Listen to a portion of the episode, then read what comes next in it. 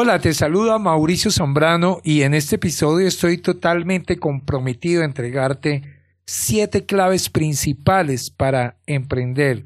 Es posible que tú seas uno de esos casos donde tienes una idea muy grande, maravillosa, y estás atado tal vez a un trabajo, a un puesto, eh, a un cargo, y te cuesta mucho dar ese salto.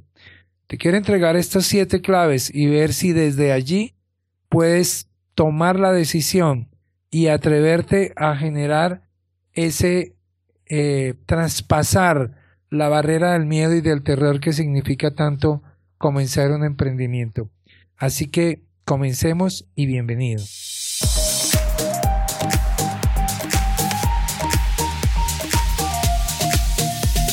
Para vivir mejor estás en Emprender después de los 55, un espacio donde la vida comienza con Mauricio Zambrano, coach de coaches, tu amigo de siempre. Regístrate gratis en www.mauriciozambrano.com y recibe contenido dinámico para ponerle acción a tu vida. También puedes ingresar en nuestra comunidad de Facebook, arroba Emprender después de los 55. Bienvenido, comencemos ya.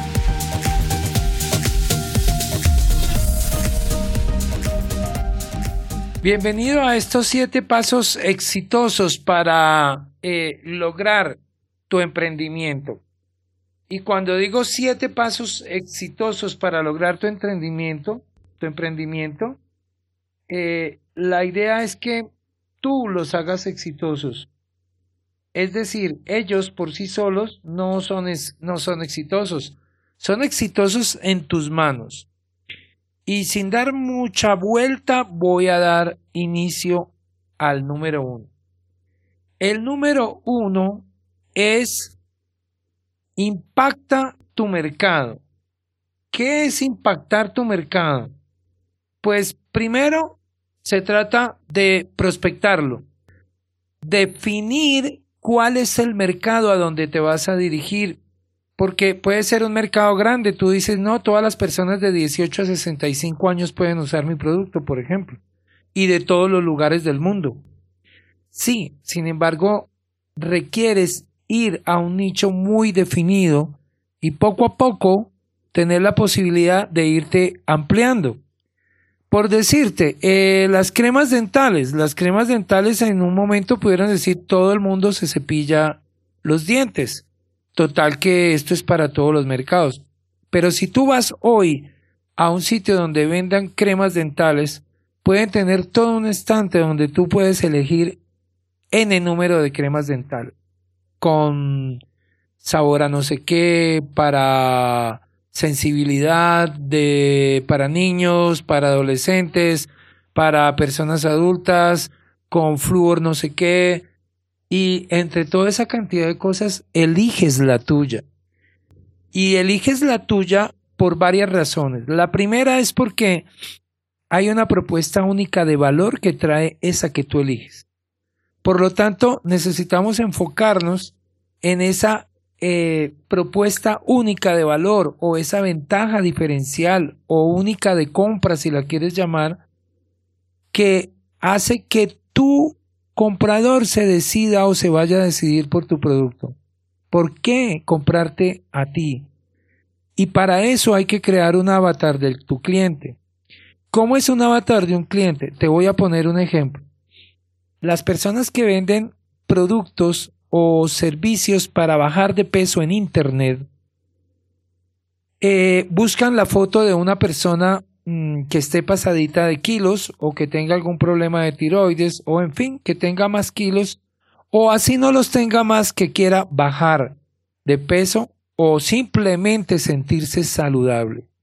Estas personas lo que hacen es agarrar una foto de una persona de esas y empezar a pensar y a sentir cómo se siente esa persona. Se cansa subiendo las escaleras, eh, cada vez que come se siente culpable, eh, todos los días promete que sí, que va a empezar mañana a hacer su dieta y nunca comienza. Entonces de repente alguien lanza un producto que dice baje de peso sin hacer dieta. Eso cualquier persona que te acabo de describir como un avatar va a abrir ese mensaje, lo va a leer o va a buscar probar ese producto.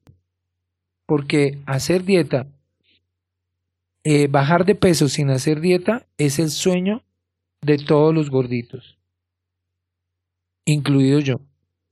Así que, ¿qué es eso que te va a diferenciar? Porque si tú logras hacer, crear y entender esa diferencia, no desde lo que te gusta a ti, sino desde que le gusta a la gente a la que vas a llegar, comenzaste bien. Porque desde ahí entonces vas a poder diseñar tu producto, que en esencia es el mismo, pero el empaque, la temática de mercadeo y todo lo que vamos a ver más adelante va a ir basado en esto. Por lo tanto, si tienes eso, puedes ir al punto número dos. El punto número dos es elaborar un plan de negocio, realizar tu plan de negocio. La simple eh, forma de realizar un plan de negocios es sencillamente eh, incluir allí primero una visión clara, es decir, una definición a dónde ustedes, si es que tienes un equipo o tú si lo vas a hacer solo, te ves en 5 o 10 años.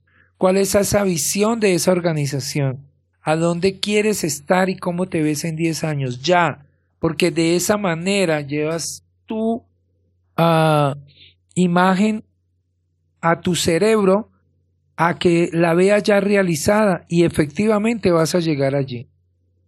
Eh, además de eso, ¿cuáles son los objetivos? Es decir, Primero, ¿qué es lo que quieres tú dar y entregar para eso que vas a recibir a cambio? Porque es que mucha gente que emprende quiere simplemente pensar en que se va a llenar de dinero y no le importa si qué es lo que esté dando.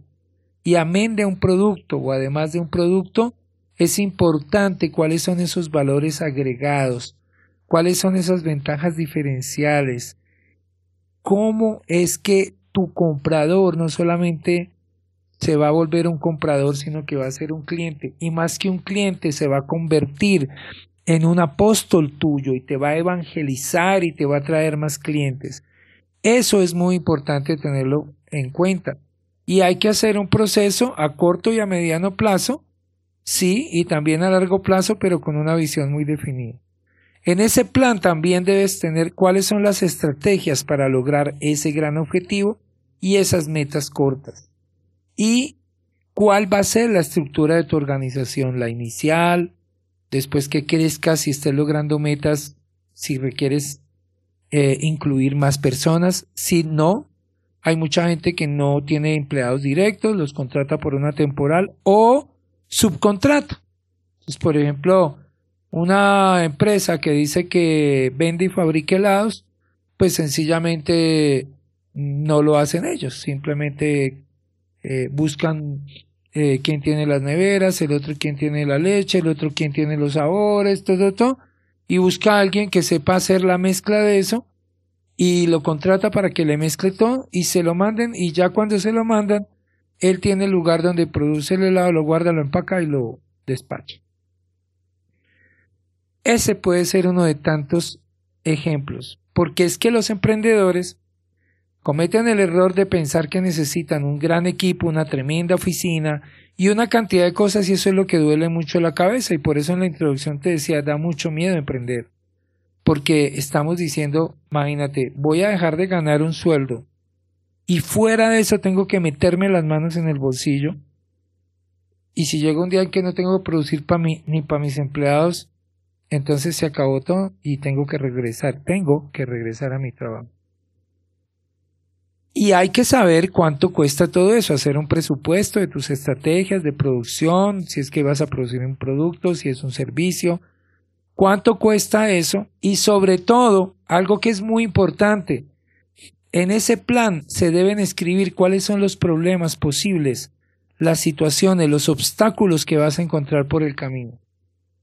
¿Por qué? Porque además de escribir el problema vas a escribir de una vez la solución.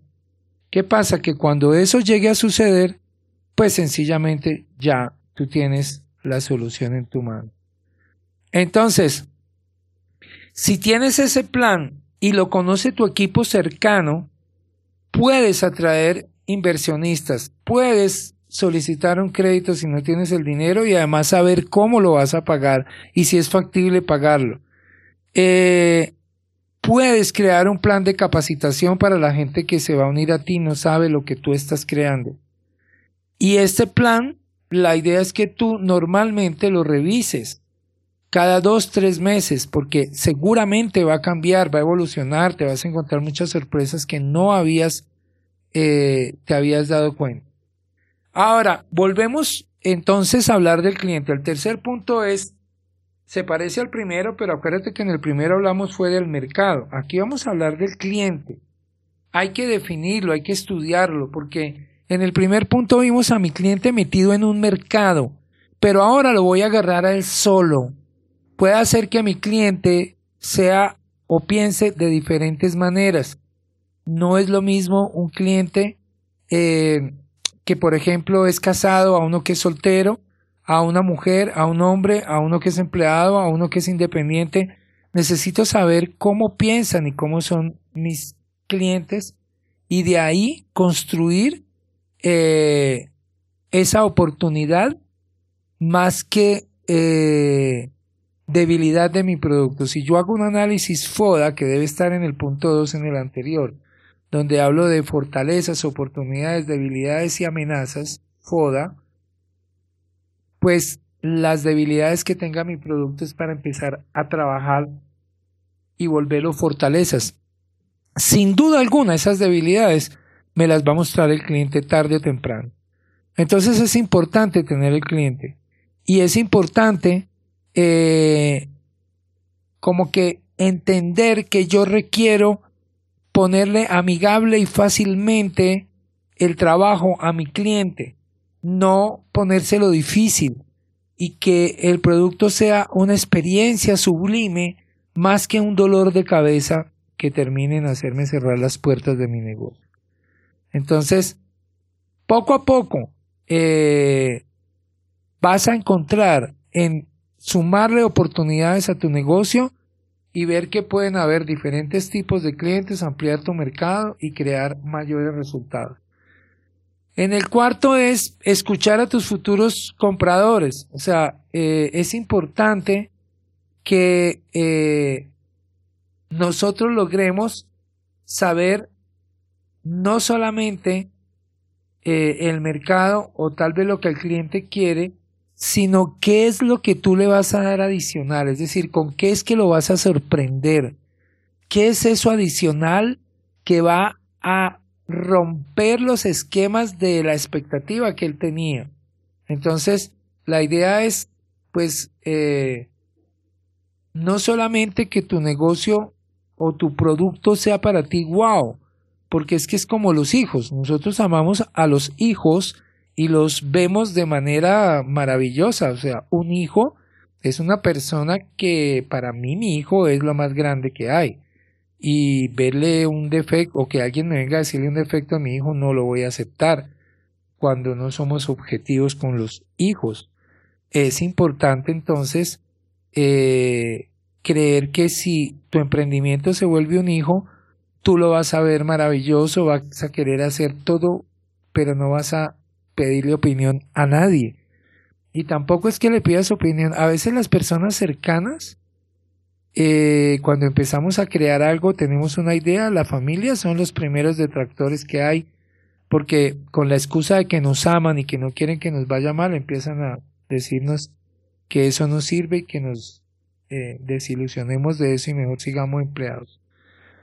Yo creo que en este momento es importante hablar con diferentes personas, inclusive que no conozcas, para que te den una apreciación de tu producto, de tu sueño, de tu visión, de tu servicio, para que de esa manera puedas tú entender que hay cosas que podrías mejorar, que pueden ser debilidades, convertirlas en oportunidades para que se vuelvan unas fortalezas.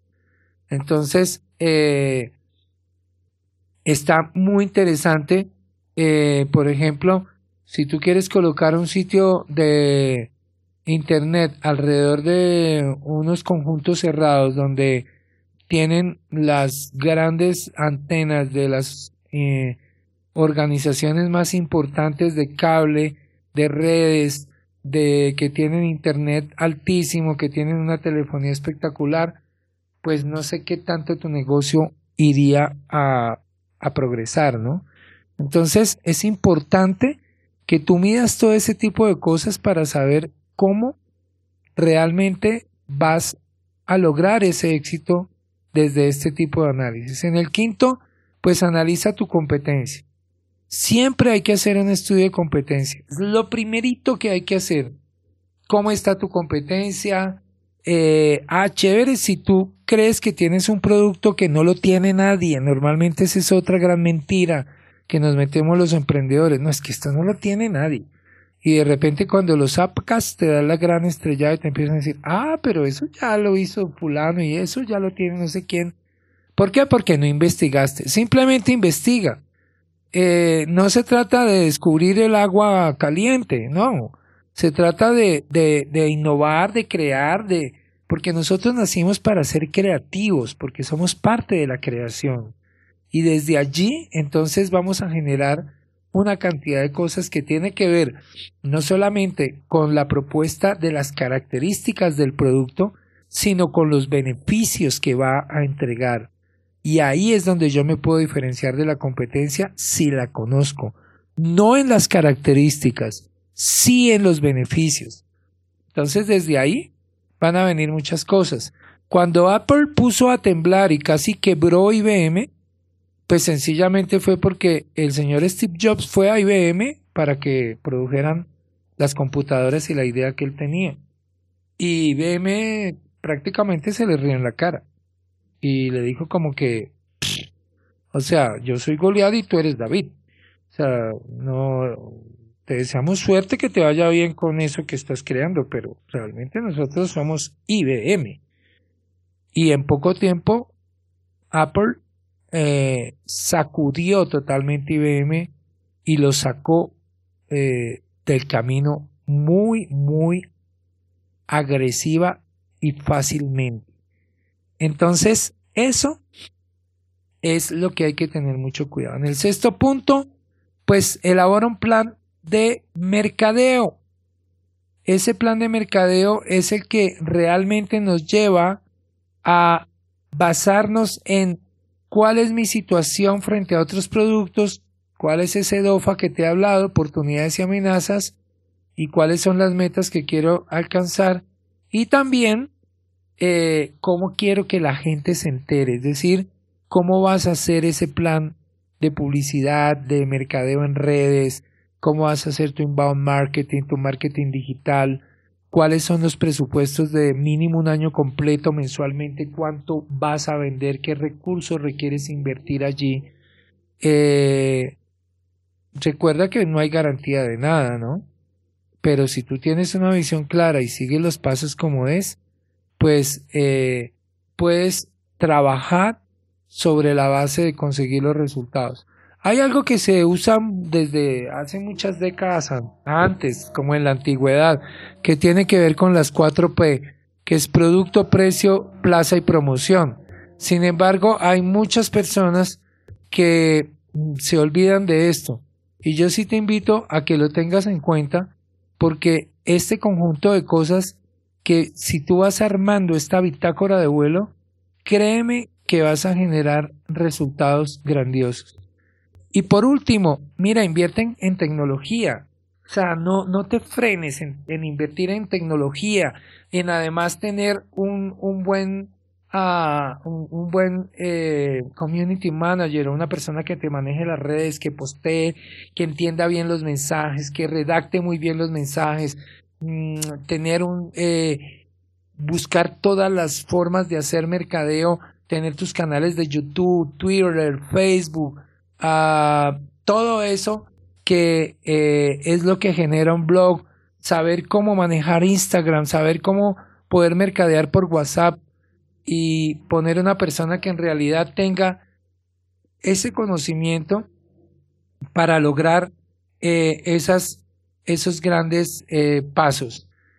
esto son los siete mm, pasos más importantes que quise entregarte hoy Y adicionalmente, sí te voy a sugerir que siempre tengas un mentor, un asesor, que eduques a tu equipo, que manejes la capacitación de tu equipo constantemente, sobre todo en liderazgo, que es uno de los temas que yo más manejo y para lo cual me contratan las empresas.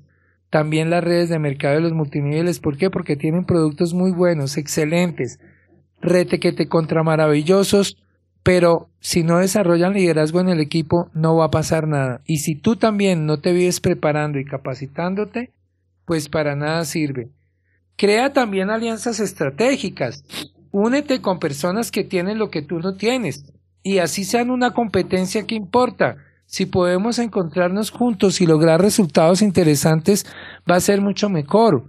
Y desde ahí, pues, eh, crea todo el tiempo todo el tiempo eventos y formas de cómo capturar información y base de datos. El secreto hoy y siempre está en la base de datos, con quién vamos a trabajar y qué es lo que vamos a crear. Un abrazo muy especial. Estuvo contigo Mauricio Zambrano. Sígueme en mis podcasts, están ahí en www.mauriciozambrano.com y recuerda que si quieres tener una sesión de coaching, soy master coach, soy coach, pero también soy mentor en todo este tipo de temas. Si estás creando un emprendimiento, si quieres lograr algo, tener éxito y resultados, pues he acompañado a muchos que hoy en día son grandes empresarios, tienen éxito y no dudaré de acompañarte a ti. Puedes tener una sesión totalmente gratuita conmigo desde el principio. Me puedes escribir en eh, www.mauriciozambrano.com o en info arroba mauriciozambrano.com o en mi Facebook que es Mauricio Zambrano R, en el Messenger también me puedes escribir. Y si no, finalmente en mi WhatsApp, más 57 322 914 3995. Estoy para servirte, para servirte a, tu equipo. Recuerda que también eh, no solamente pues trabajo coaching, soy miembro del equipo de John Maswell Team, manejo todos los temas de liderazgo y puedo apoyarte. Y además la experiencia que he tenido de muchas décadas siendo presidente y vicepresidente de multinacionales, manejando los temas de mercadeo, los temas financieros, de lanzamiento de productos de manera exitosa, pueden hacer que tú entonces eh, tengas esos resultados grandes comunicándote conmigo y simplemente recibiendo una sesión que no va a tener ningún costo y donde si tú ves que realmente te puedo apoyar en un futuro, pues ya puedes pasar eh, a contratar. Un abrazo y nos vemos en nuestro próximo podcast.